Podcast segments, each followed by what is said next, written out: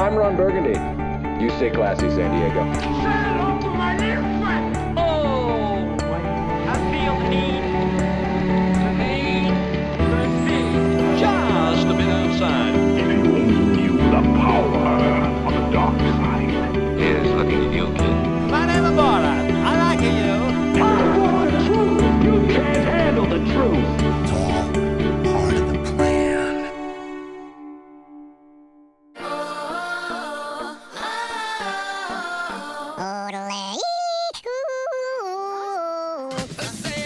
From the creators of Ice Age and Rio comes the movie event the whole world has been dreaming of. Wake up, Big Brother!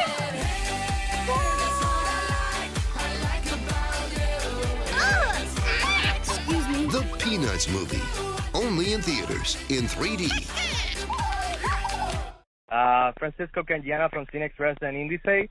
It's a pleasure to talk to you, sir. Uh, first off, congrats on the new film, uh, the Peanuts movie, and thanks for taking a little bit of your time and talking to us. We appreciate it. Oh, my pleasure. So, uh, Steve, uh, to start off, ha- what has your reaction been to the success of the film uh, on the box office and with critics all around? I, I know that be- before the release, you, you must have felt uh, confident on the finished work, but does the reaction from the fans and the critics add a little something else to the whole process, you know? Absolutely. I couldn't be happier. Um, you know, I, I was obviously I was very proud of the movie that we made. I'm very proud of the artists who contributed so much to this film, all the people at Blue Sky Studios that I work with. And so I was proud of what we made, but I also knew that there would be a lot of, you know, fans around the world who would be very critical of what we were creating. And so I was so pleased to see the the critical reaction to the film was so positive. Um, it's made for a wonderful uh, the last month as I've uh, you know wonderful uh, you know comments about the work that we created. Yeah, yeah, I I, I uh, really liked it. I, I loved it, and uh, people in Puerto Rico loved it too. So uh, I know that you worked before on other animation films, animated films, but can you tell us what made this project uh, special to you? Was it the most challenging so far, and hasn't been the most rewarding yet? You know, it has. It it's been uh, when you have something that is the most challenging, and then it works out. I think it's also becomes the most rewarding. Uh, so it was one of the biggest challenges uh, that I've taken on, mostly because there are so many fans of Snoopy and Charlie Brown Mm-hmm. and all of the Peanuts gang around the world. Um, and so I knew that there was a responsibility to live up to the quality that Charles Schulz had given us for now 65 years we've enjoyed his work. And so that was, you know, a big responsibility, a big challenge. And because of that, as we solved the problems of the story and uh, the look of the movie and uh, got to the ending, I've been more proud of this than uh, than any other one. And I did. Uh, I will say that I learned a lot from working on Horton Hears a Who, which was a was a movie based on a beloved property in uh, the United States. I learned that it's so important to do the research and study the original work, and that's what we did. And everybody at the Schulz Museum, um, Jeannie Schulz, the widow of Charles Schulz, they were all so helpful in giving us everything we needed to be successful. Uh, so, one of the most important aspects of the Peanuts movie that I love what is is that it's steered clear from any marked cynicism, you know, of being too modern, including stuff like the internet, gadgets, or other pop culture references. Was this important to you in the studio, and was this vital to maintaining the essence of you know the Peanuts and and maintaining that focus? Well, yes. I mean, that is part of what the Peanuts world has always been. Mm-hmm. Uh, you know, and the other thing that I feel, as soon as you put a cell phone in somebody's hand or an iPhone, uh, it will date the movie. Two years from Mhm. now, you'll look at that and say, "Oh yeah, that's that old thing that uh, you know we don't use anymore." Uh, and and what Charles Schulz did, we took our lead from what he always did. He he dealt with topics that were universal and timeless. Uh, he dealt with the interactions of of people, you know, of his characters. And I felt if we stay true to that, then we'll have a movie that hopefully will feel timeless and will still relate because those uh, those feelings don't go away.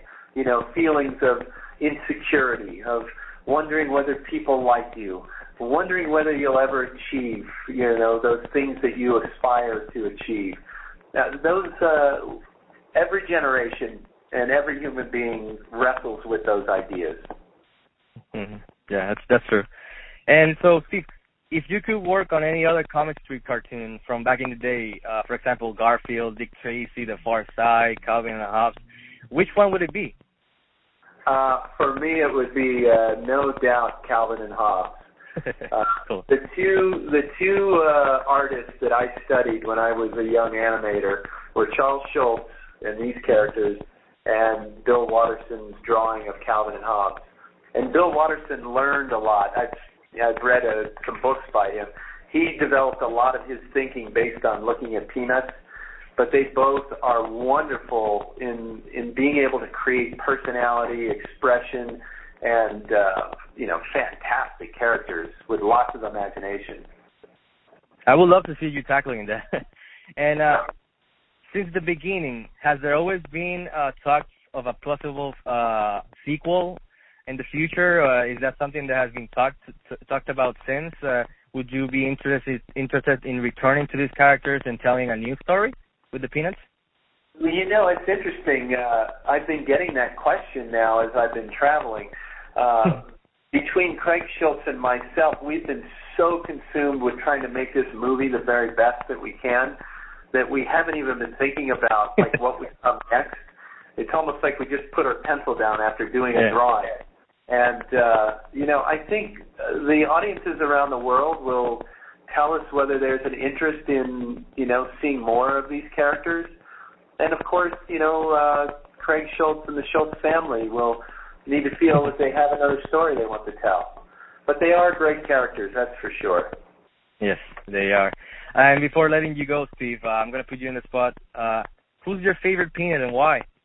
Oh, well, I'll tell you. I'm going to tell you in two parts. When I was growing up, Snoopy was always my favorite because he's got such a big imagination, and and I love imaginative things. But when I started working on this movie through the last three years, Charlie Brown has become my favorite because he taught me the lesson that to keep trying, to never Yeah. give up. Uh, because making the movie is challenging. There were moments when things didn't work out. And when it was like that, I would put on my Charlie Brown sweatshirt and come into work the next day and say, "Today's the day we're going to do it." Uh, so he taught me to keep a positive attitude. Nice. And uh, so, uh, Steve, once again, uh, sir, thank you for taking a little bit of your time. Congrats on the new film. And always, we wish you the best. Thank you so much. It's been a pleasure, sir. All right. Bye. Take care. Bye-bye. Bye. Take care, guys. Let's keep this thing moving. Time's a wasting. Shoot it, Charlie Brown, shoot it! How about that, Charlie Brown? You're the star of the school now. This has gone on long enough. Jump the curtain! Whoa!